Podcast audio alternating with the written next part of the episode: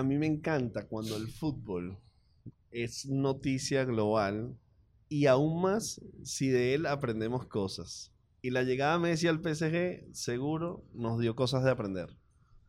Yo creo que a ti como fanático te debería encantar o te encanta el título que le han puesto muchos medios a, a la llegada de Messi al PSG como la segunda revolución francesa o la estrategia de marketing deportiva más importante de los últimos tiempos. Bueno, y entre Messi y Napoleón hay un par de coincidencias, probablemente tienen que ver con En el, el tamaño. Pero sin duda, sin duda ha sido un fenómeno que yo creo que, que a veces pudiera sonar obvio de decir, bueno, al final es Messi. Es el- el- una de las figuras más importantes, no solamente en el mundo del deporte, sino la influencia que Messi, que Messi tiene, el impacto de Messi en, en todo el mundo del entretenimiento, creo que es muy fuerte y pudiera decir, obvio, bueno, era natural que todo este fenómeno sucediera, pero yo creo que, que hay muchas cosas que valdría la pena ponerle la lupa en el fenómeno que sucedió en seis días, siete días. Estamos hablando de una ventana de tiempo. Todo lo que sucedió en este, en este tiempo, yo creo que es un poquito lo que queremos analizar en esta conversa de hoy. Yo creo que el 8 de agosto, Mm. que es cuando el Barcelona anuncia, nada más ese tweet del Barcelona donde dice Messi rescinde el contrato, hasta días después que el PSG anuncia su llegada, hay una transformación increíble Seguro. en los contextos Seguro. informativos, sociales Seguro. y del entretenimiento. Y creo que no podemos pasar de largo eso y no analizarlo. Y no necesariamente tiene que ver con el fútbol o el deporte, el nada. análisis deportivo, si tiene que ver el, el impacto que tiene esta noticia. Y hay como un, un- un- una primer proceso que tiene que ver, porque, a ver, hay algo que, que es muy poderoso, que tiene que ver con, con el momento en que suceden las cosas, ¿no? Eh, si Messi hace un año cuando anunció que se quería ir de Barcelona, se hubiera ido del Barcelona durante todo el año y se decía en junio se va, en diciembre lo dijeron en junio se va, en enero de junio se va, en marzo de junio se va y se va, bueno, listo, hay un momento poderoso de información, pero no tan poderoso como ese 8 de agosto, porque el 7 de agosto todos los medios informativos en el mundo decían, mañana Messi firma con el Barcelona. Entonces, lo inesperado detona un proceso informativo totalmente violento y virulento en el sentido de que todo el mundo dijo, pero ¿qué pasó? Entonces ahí hay una primera carga importante para lo que vamos a analizar acá en el proceso informativo y en el proceso viral de la información que fue una sorpresa, una ruptura del orden. Que además que yo creo que, que esa ruptura, este, esta noticia totalmente inesperada, porque a todo el mundo lo agarró por- nos agarró por sorpresa, yo creo que puso a prueba, y aquí sí hablo directamente no, no, no solamente de los medios, sino del PSG como institución que decide firmar a Messi, pone a prueba la capacidad de reacción, de estructurar, de sacarle provecho a una noticia, a, una, a algo tan, tan disruptivo y que nadie lo estaba esperando. O sea, como el PSG en sus filas no estaba preparado para esto, pero dice, ok, ¿cómo yo me monto en la ola? ¿Cómo yo aprovecho esto de la mayor manera posible, entendiendo ya aguas adentro de todo lo que estaba por venir? Y no solamente a ellos, a todos los medios. Esa capacidad, esa, esa necesidad de reaccionar a algo que yo creo que no había tenido parangón. O sea, Juan, pero cuando tú dices no estaba preparado, es desde el punto de vista comunicacional. desde el punto de- netamente Porque deportivos sí, comunicacional. No, no, deportivos ellos estaban ahí. Claro, epa, Messi, pero epa, comunicacionalmente epa, eso, hablando, eso. ¿cómo yo le saco provecho a esto? De- a ver, todo el mundo estaba esperando que Messi, Messi firmara con el Barcelona a una hora específica y dos horas después todo eso se había caído. Claro, y eso cuando, cuando el Barcelona en el tweet dice eh, Messi ya no es jugador del Barcelona, empieza a rodar esto en plataformas sociales y ahí es donde Twitter agarra un espacio poderoso, ¿no? Porque tal vez si, si todos los medios de igual forma sirven para generar alguna información o noticia, Twitter tal vez es el que más la potencia. Sí. Normalmente el consumidor actual de plataformas eh, sociales y de tecnologías de información refieren a Twitter como el lugar donde me quiero informar de la última hora. Eso hizo primero que en 145 países, eh, ciudades, más de 55 países, Messi fuera trend topic en Twitter número uno. Lo cual es una... O sea, Absurdo. dimensiona Absurdo. el impacto global de Claro. esa noticia. Compara eso con cualquier otra noticia. O sea, Eso ¿quién no logra lo eso? genera el PC. No, para Eso nada. lo genera la noticia. Y el- a partir de ahí empieza el Claro, ese, es el impacto, ese es el impacto Messi.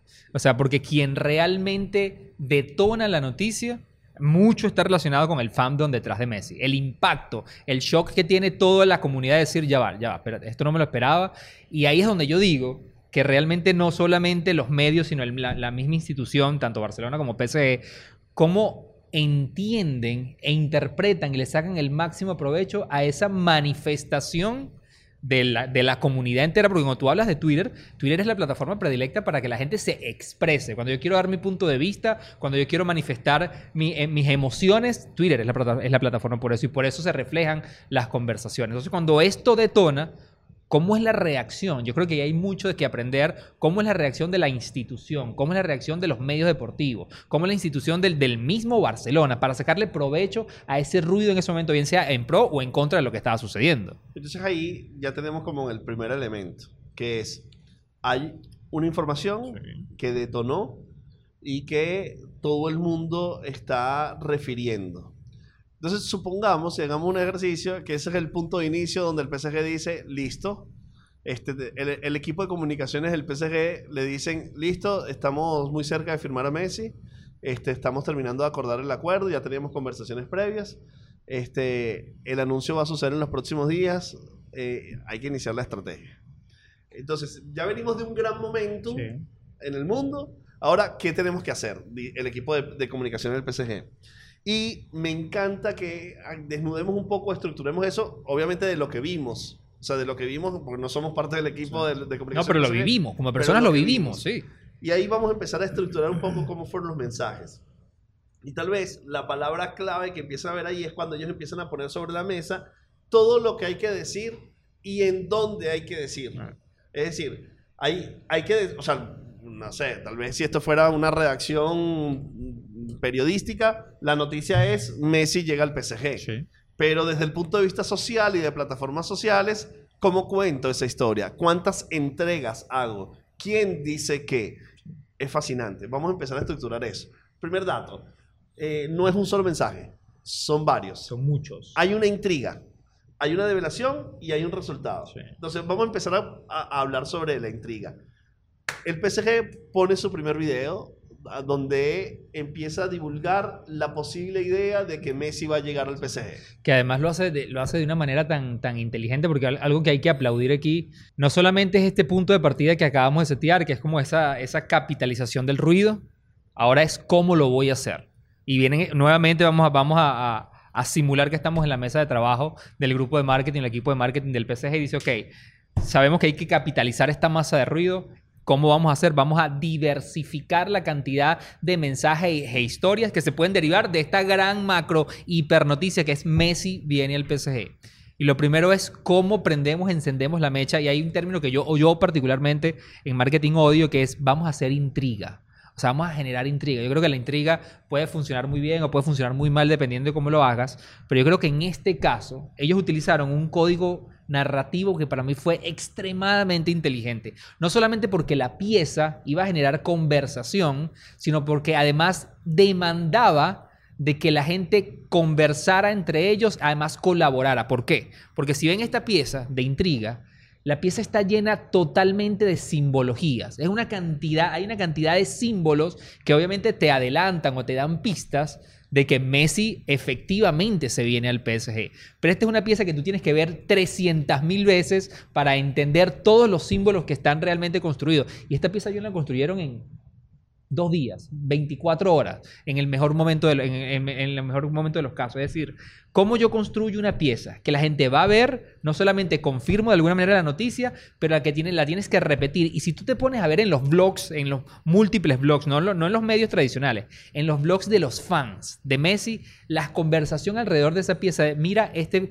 este dato que nos están dando aquí, y mira esta figura, esta, este, esta figura de alien que hay, Analizando y mira los- simbologías. las simbologías que hay alrededor de todo lo que Messi significaba El para el PSG. Me pareció un, pero un fenómeno increíble en el código para generar esa pieza. Y creo que eso es algo que ellos han hecho muy bien. Ok, cuando estamos hablando de un equipo de fútbol, estamos hablando que lo que hay detrás es un fandom, ¿no? es decir, hay gente fanática de ese equipo. Y hay una comunidad ya creada. En el momento donde empiezan a suceder estas cosas, estamos hablando que en el Instagram del PSG hay 3 millones y pico de, de- de seguidores. Es decir, ya cualquier contenido del PSG puesto allí eh, generaba un impacto. O sea, hay una comunidad que le, le importaba. Cuando sale este video, ya solamente este, este video triplica las reproducciones previas. Una locura. Estamos hablando que normalmente un video podría tener entre 6, 8, 10 millones.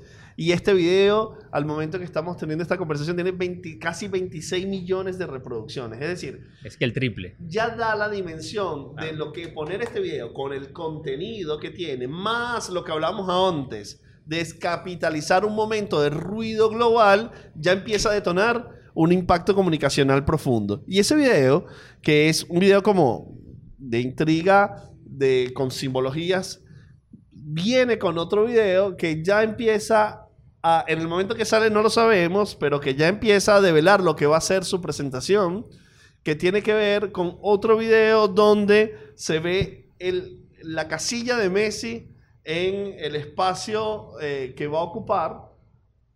En, la- en, en el, en el- en el- ¿Cómo se llama el, el coso donde se visten? ¿no? y Eh, le voy a decir camerino, para que tú eh, veas lo que yo sé. bueno, pero en el camerino. eh, es mucho más, tiene mucho más sentido decirle camerino que dogout. Sí. Este, en el camerino. Este, y ahí hay como otra simbología poderosa. Es otro video. Y la simbología es que está al lado de Neymar, que es potente jugador, imagen de marca, aliado comercial PSG Nike. Y la bandera en el medio de Argentina, obviamente develando la llegada de Messi. Y en el otro lado está la camisa de Mbappé, que en el momento este, todavía se mantienen las discusiones sobre la posible salida de Mbappé. En ese momento el PSG dice, el tridente viene. eh, eh, con Messi es el tridente que va a tener el PSG el año que viene, lo cual de nuevo hay otro mensaje importante. Y ese, ese post que viene de, de 26 millones, el post anterior, este post que habla de la diversidad, todos los mensajes que yo voy a emitir, tiene 15 millones. Es decir, más de lo que normalmente tiene, pero ya empieza a hablar de la estratificación de los diferentes mensajes. El primer mensaje que yo te digo es, viene Messi, eh, te, te doy los elementos simbólicos para que llegue Messi. El segundo mensaje te digo, pero es que además que llega Messi, va a ocupar un espacio con Mbappé, que es este jugador que todo el mundo supone que se va a ir al Real Madrid después de la llegada de Messi y nosotros decimos que no y lo imponen en ese video. Diversificación de mensajes, ¿no? Que, que además, si tú hasta la fecha donde estamos grabando esto, analizas todos los contenidos, porque mira este dato, John. Después de ese video de intriga que coloca, que coloca el PSG en sus cuentas, se publicaron, se han publicado hasta la fecha de hoy 26 contenidos relacionados con Messi, de los cuales 24 sucedieron en forma simultánea, es decir, simultánea no, perdón, consecutiva. Es decir, yo durante cuatro o cinco días no hablé de más nada. Y tú pudieras decir, bueno, pero en términos de cuando tú hablas de marketing, de redes Y si sociales... estaban pasando cosas, porque el equipo estaba entrenando. Demasiadas cosas. Pero yo solamente, y no, no fue solamente la noticia de que Messi se viene. Por eso yo creo que hubo un trabajo profundo de sentarse a decir, ok, la gran noticia es que Messi firma con el PSG. Pero ¿cómo yo puedo generar historias que se derivan de esa hipernoticia, que cada una de ellas de por sí son historias satélite que tienen muchísima fuerza y además que la gente quiere conversar? La gente quiere saber si por fin Mbappé, Neymar y Messi van a jugar juntos. La gente quiere saber qué número va a, ser, va a estar reflejado en la camiseta de Messi. La gente quiere saber cómo son las historias alrededor de la familia de Messi. Entonces yo creo que hubo, hasta, hasta la fecha ha habido un trabajo magnífico en cómo diversificar el mensaje de una hipernoticia a generar noticias satélite que igual tienen esa, receptivi- esa receptividad perdón, y ese deseo de conversar, o que detonan conversación alrededor de esa noticia que, que, bueno, que todo el mundo quería de alguna manera meterse en, el, en la conversa. Y esa diversificación no es solo del mensaje, sino de quién dice qué. Sí. Porque sale la foto en ese momento que está sucediendo esto, sale la foto de Antonella, la esposa de Messi, con ella y Messi sentados en el avión. Eh, esa imagen ya hace que tenga otra dimensión y otra forma de contar la historia. Claro. Yo estoy viendo la historia contada por el PSG, la historia contada por Messi y la historia contada por Antonella. Ese ecosistema está contemplado en la estrategia. ¿Qué es lo que va a decir Totalmente. Antonella? Que le va a dar el abordaje de familia, la humanización con sus hijos, lo que dice Messi en la transición de tristeza de salir del Barcelona a felicidad de llegar al PSG, a la ambición de llegar al PSG y lo que dice el PSG con este logro. Entonces, en este punto ya tenemos en la diversidad no solo de mensaje, sino en la diversidad quién entrega qué tipo de pilares, si estuviéramos hablando mucho de estrategia digital, de contenidos para abordar toda la sensación que se quería lograr con lo de Messi. En ese punto empieza la diferencia de las comunicaciones a la actualidad. No es que yo te no es que te cuento lo que pasó, sino que te voy contando lo que está pasando. Yo paso no solamente del story doing, del storytelling, de contarte cosas, al story doing, que es las cosas que estoy haciendo. Entonces, como la documentación en tiempo real de todo. En todo momento, de diferentes formas, de diferentes plataformas. Entonces tengo el ángulo de medios, donde los medios están, Messi acaba de aterrizar, Messi acaba de despegar. Juan, la plataforma de seguimiento de aviones que lo utilizan cinco o siete personas cuando el amigo de alguien está volando y tú estás traqueando el avión. Tenía 70 mil personas en directo chequeando el viaje del vuelo de Messi de Barcelona a, eh, a, a, París. Entonces, eso habla de todo el seguimiento en tiempo real. Messi acaba de despegar, eso lo estaban haciendo los medios, pero también lo estaban haciendo el ecosistema de información de ellos. Y llega el momento cumbre Messi se, muestra y llega el video de la presentación de Messi. Pero es que cuando tú, si tú analizas toda esta línea de tiempo que, todos vivimos en tiempo real, yo creo que algo, algo, algo que siempre hemos dicho mucho en este podcast es que en términos de redes sociales, en tiempos, perdón, de redes sociales, la relevancia de una noticia, cada vez esa ventana para que una noticia sea relevante, sobre todo cuando hablamos en, tiempos de redes sociales, es cada vez más pequeña. A veces tú dirías, mira, sucedió esta noticia, pero uno dice, no, esa noticia es viejísima, ya esto pasó de moda, y resulta que es una noticia de hace 24 horas. Y una de las cosas que yo creo que el PSG entendió muy bien es que como una noticia tan importante para ellos, a través de esta estrategia de diversificación de mensajes, podía extender el tiempo de duración y relevancia. Es decir, ¿cómo yo hago que esta noticia no muera mañana? la longevidad que ellos han logrado en que esta noticia viva y sea relevante para las comunidades, es algo que yo creo que es digno de aprender, de discutir, de analizar. Porque ahí, como tú lo acabas de decir, o sea, desde el momento en que el Barcelona anuncia que Messi no sigue, hasta hoy que estamos grabando este podcast, o ayer, perdón, que fue la presentación de Messi oficial en el estadio, yo siento que nunca la noticia dejó de ser relevante. Tú analizas los volúmenes de conversación de cada noticia que se daba, referente o derivada de que ahora Messi pertenece al PSG, y cada noticia en por sí tenía muchísima fuerza. Entonces, la longevidad de la noticia, además entendiendo lo fácil que muere, algo inclusive que cuando tú hablas de terremotos, hablas de problemas en un país, hablas de grandes campañas de publicidad, las noticias tienen 2, 3, 4, 5 horas de duración. Pero aquí estamos hablando de que tenemos una semana pegados hablando de Messi en el PSG con la misma intensidad y con la misma fuerza. Y yo creo que eso hay que observarlo. Y eso me hace pensar simbólicamente en que es una cadena. Este, y no está pensado como una, un aro solo, sino que una cadena tiene otra. Porque la primera noticia fue Messi se va al Barcelona. La segunda noticia es posiblemente Messi llega al, al Paris Saint Germain. Eh, viene la intriga con el video que hablábamos hace unos minutos. Luego Messi está viajando a París. Messi llega a París. Messi firma el contrato con el Paris Saint Germain y ahí pareciera acabar todo. Mm. Pero entonces, ¿qué fue la vuelta? Viene otra intriga. ¿Cuál es el número que va a usar Messi? O sea, ¿qué, ¿qué, qué, camisa va a usar Messi? ¿Va, ¿Va a dar el 10 de Neymar o no? Esto no es fútbol, señoras. Esto es cómo yo voy decidiendo que voy a contar toda la historia, porque yo podía haber contado todo en el primer video. Claro. Y lo resuelvo todo. Sino voy generando segundas necesidades, terceras necesidades de información y de demanda de contenidos de las personas. Y eso para mí es un gran, o sea, es un gran, un gran aprendizaje y una gran reflexión.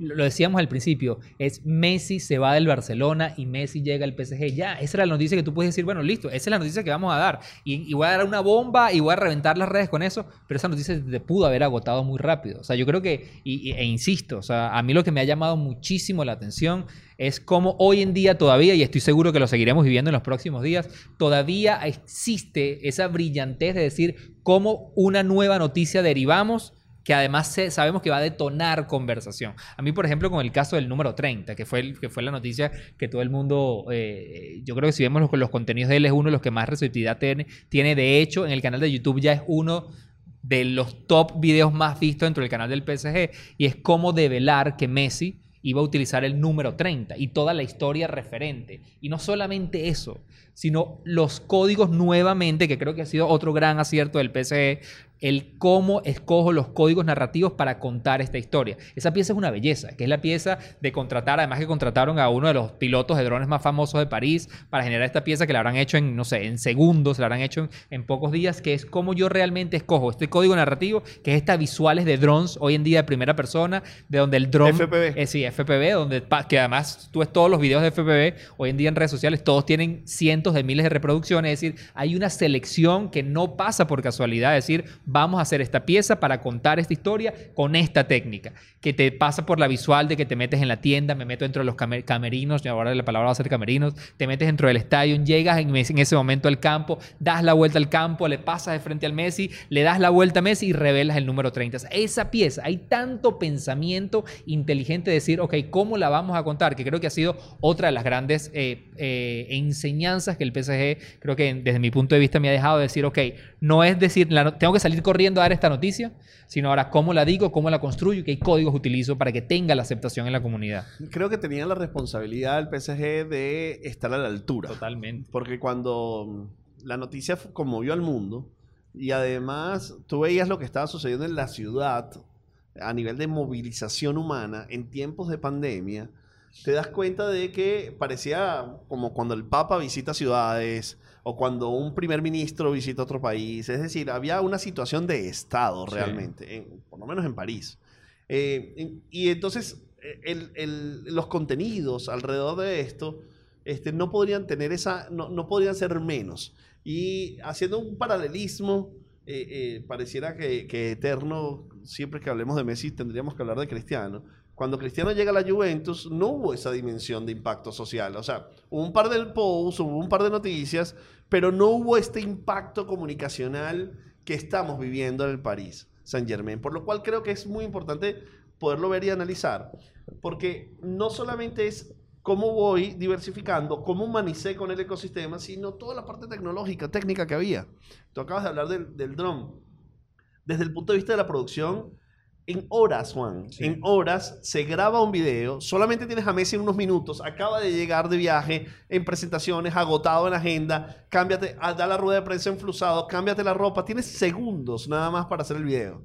O sea, no tienes margen de error, no es un día de producción que vas a pasar 24 horas con el talento. O sea, tienes segundos porque haces el video, inmediatamente estás haciendo rueda de prensa, inmediatamente tienes tres preguntas por acá para cada medio para que él responda, para divulgar la noticia aún más a nivel global y tienes que tener la máxima capacidad de acertar en el video, en la reproducción, en alta calidad técnica y luego a las cuatro horas ya ese video está editado, está distribuido a nivel global en los ecosistemas sociales.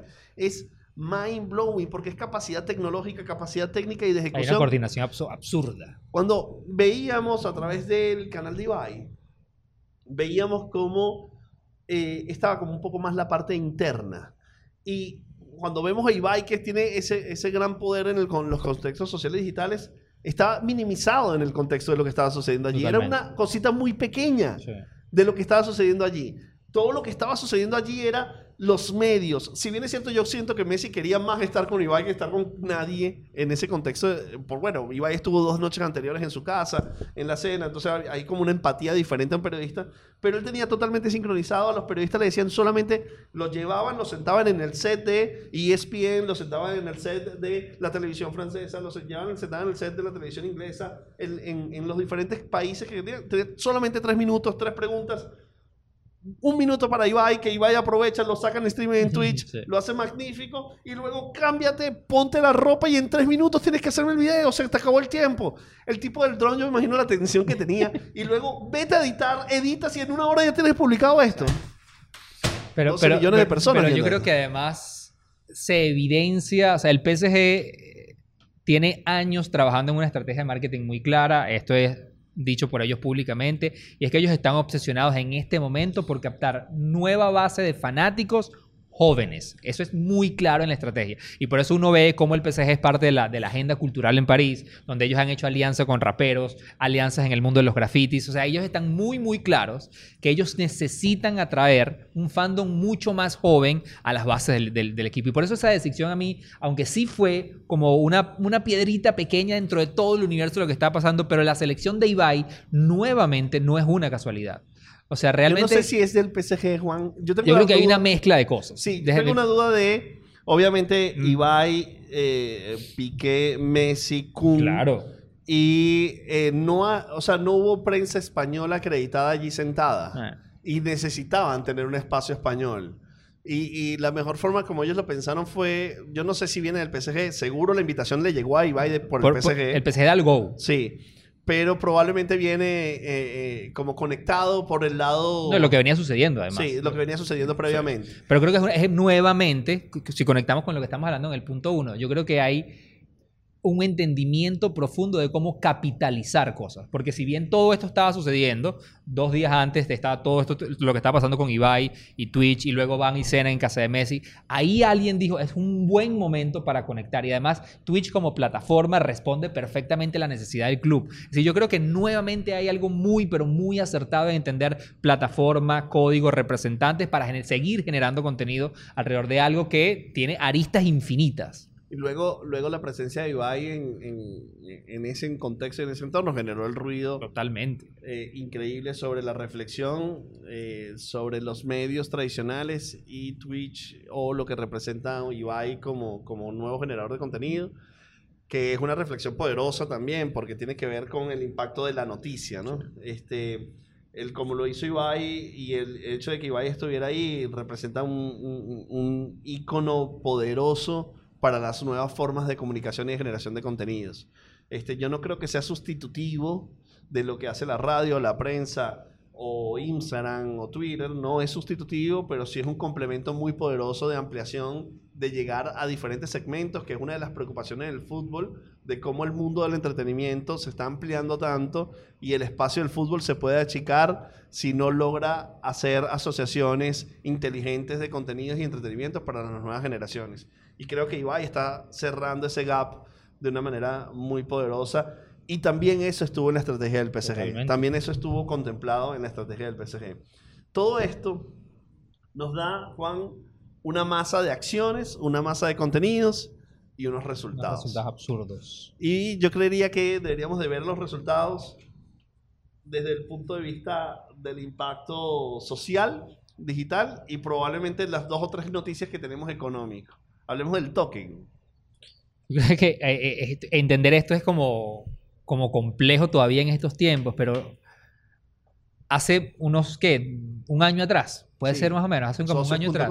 Sí, hay varios, varios clubes de, de- de deportes que decidieron generar esta moneda. Es una moneda básicamente virtual, es una criptomoneda, pero esta moneda básicamente se la entregan a, a sus fans, a los fans del club, y dependiendo del performance que tengan los jugadores, el club, el valor de marca, la exposición, esa moneda puede valer más o menos. Y hace unos meses atrás el PSG decidió generar su fan token. O sea, yo voy a generar esta moneda. Es como comprar acciones del club. Es como cuando te, una membresía, cuando tú realmente te- te- te conviertes en miembro de, de- en socio de un club. Y básicamente esto le da la opción a que todo, toda persona, todo fan puede comprar pequeñas acciones del club en, en esta forma de fan token.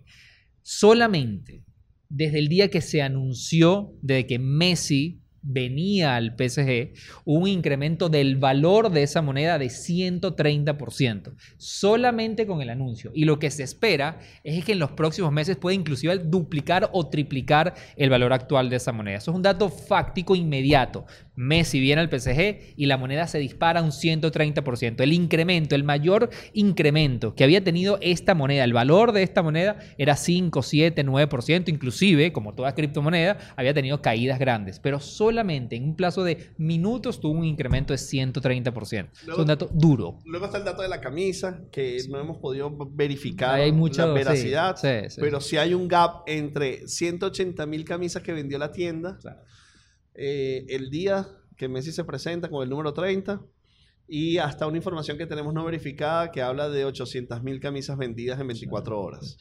Este, eh, ahí hay ese gap, ese gap abierto lo que habla es de mucha gente interesada Hay una en demanda la camisa absurda, hay una demanda absurda. Y el precio de esta camisa, Juan, tiene como varios precios, pero llega a ser hasta las camisas de, de- de los deportistas de alta competencia y sobre todo la de Nike, que a mí me encanta, por cierto, que es Nike, pero Jordan. Sí, sí, el, sí, sí, el- sí. el sello de Jordan la tiene, eh, me encanta.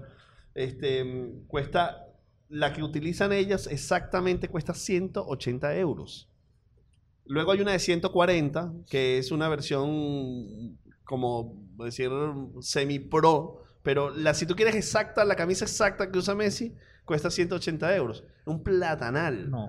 Y eh, obviamente la, la multiplicación de las ventas de eso genera unos ingresos bastante significativos, que Sí. obviamente tiene que ver por lo que se lleva Nike, por lo que se lleva el PSG, pero tiene un impacto.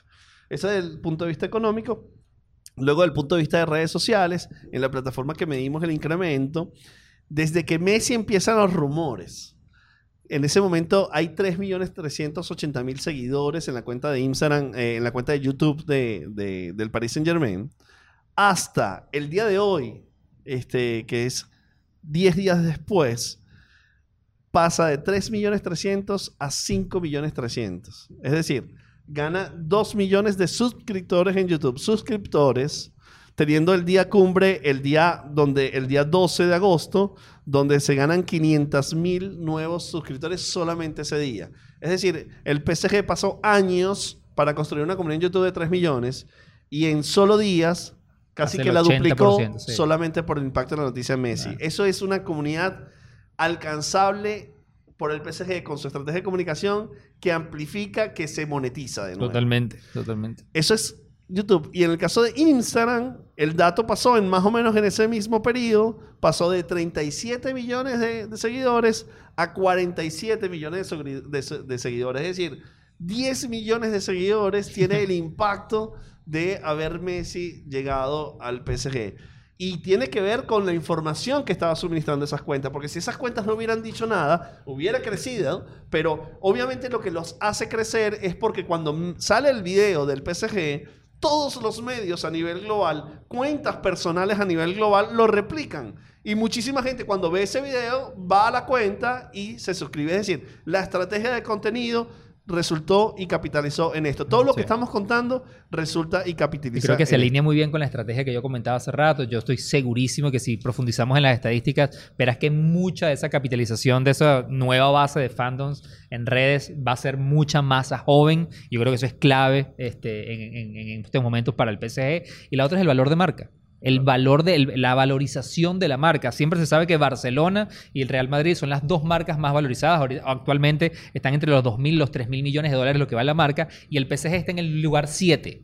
Que cuando Neymar llegó, se incrementó casi un 15% de valor de marca del PSG. Y se estima que con Messi, la marca, hoy van a pasar dos cosas interesantes aquí. El valor del Barcelona, la marca, el, el valor de la marca del Barcelona va a decaer entre un 15 y un 18%. Y el PSG se estima que con la llegada, con la llegada de Messi crezca cerca de 30% de valor de marca. Es decir, una capitalización inmediata en el valor, además agregando el fandom que yo necesito en este momento para que esto me perdure en el tiempo. Yo creo que desde donde lo veamos es una movida mar- magnífica desde el punto de vista del PSG. Luego hay otra variable que tiene que ver con el sentimiento, esa variable, esa variable tan complicada de, de entender y analizar. Pero por encima, lo que sabemos es que hay más de mil millones de reacciones en Instagram en los últimos siete días en los posts asociados a, a- a Messi, lo cual es una locura. Eh, Eh, pero en el mood de la conversación hay una especie de, eh, sobre todo en Europa, muy específicamente en Europa, y sobre todo para la comunidad fanática del Barcelona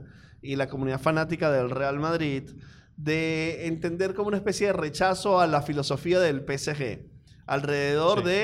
eh, el dinero lo compra todo. Sí, y hay como una especie de eh, desventaja de marca allí. Pero en el mundo, la llegada de Messi va a hacer que eh, eh, más empático a muchos fanáticos a nivel globales del PSG. En un momento donde eh, se entiende el PSG como un equipo que tiene mucha posibilidad económica, pero previo al Mundial de Qatar, yo creo que vamos a tener dos grandes años para el PSG. Seguro. Sí, solo sí llegan los éxitos deportivos.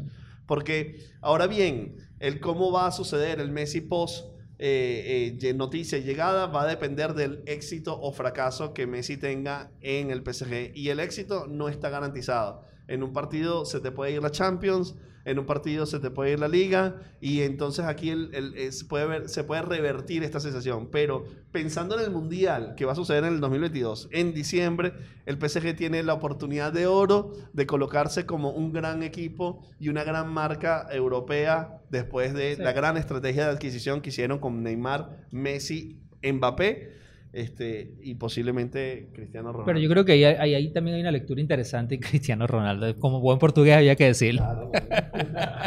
yo creo que uno cuando, cuando, si uno es muy objetivo, los últimos dos años, dos, tres años de Messi en el Barcelona no fueron sus mejores años. No son sus mejores años. Pero realmente sí ves que su fandom, no importa, independientemente de sus resultados deportivos, lo han apoyado a muerte y lo estamos viviendo con todo lo que está pasando con el PSG. Lo que pasa es que luego ahí está la interpretación de que no es su mejor año en, en, Barcelona, pero fue su mejor año con Argentina, sale campeón de la Copa América. Entonces tú podrías contextualizar de decir que no es un tema de Messi, sino fue, o sí, obviamente Messi está eh, cada vez adquiriendo más años, pero este, pudo demostrar en la Copa América que tiene materia de campeón.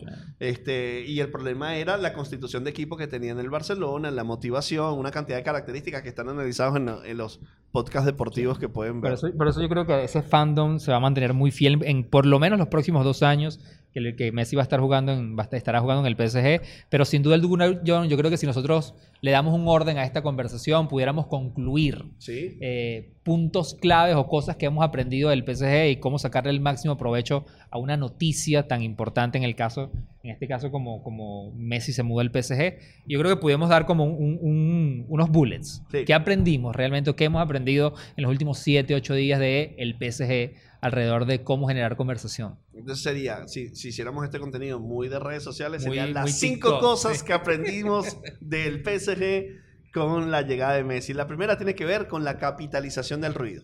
Como comentamos en el, durante el, podcast, si hay una conversación muy poderosa y tú puedes tener un punto de vista en esa, en esa conversación, va a hacer que tu punto de vista, tu información o tus contenidos sean superiores. la segunda sería la diversificación de la noticia. O sea, no importa qué tan grande sea la noticia que tú quieras dar, siempre va a existir la posibilidad de diversificar esa historia en microhistorias que además tengan el mismo poder de impacto. Diversifica tu historia que te va a garantizar lo que sería el tercer punto.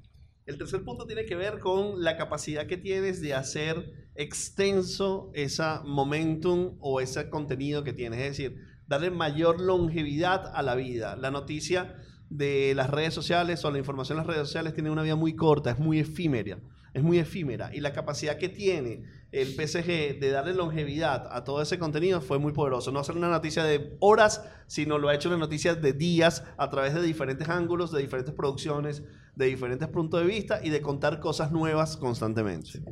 Y la manera además de garantizar esa longevidad en el tiempo tiene que ver con lo que siempre hablamos de que quienes están detrás de las redes sociales somos personas y cada vez queremos eh, consumir contenidos lo más humanizados posible, humanizar las historias y abordarlas desde los puntos de vista más emocionales posibles van a garantizar la receptividad de una noticia de una mejor manera. Lo decíamos en este caso.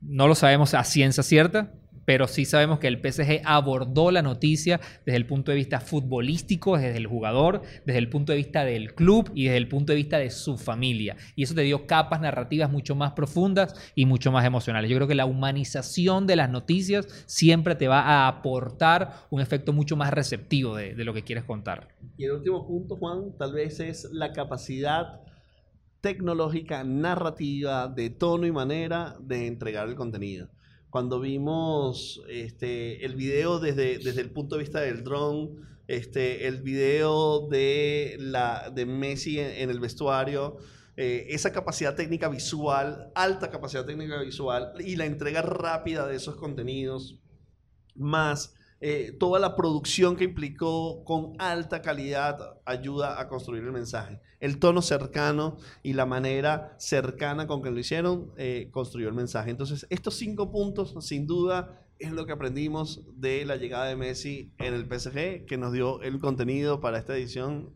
de Chácharas Efímeras. La gran pregunta es, de aquí a un año, ¿estaremos grabando el episodio de si Ronaldo se viene al, al PSG?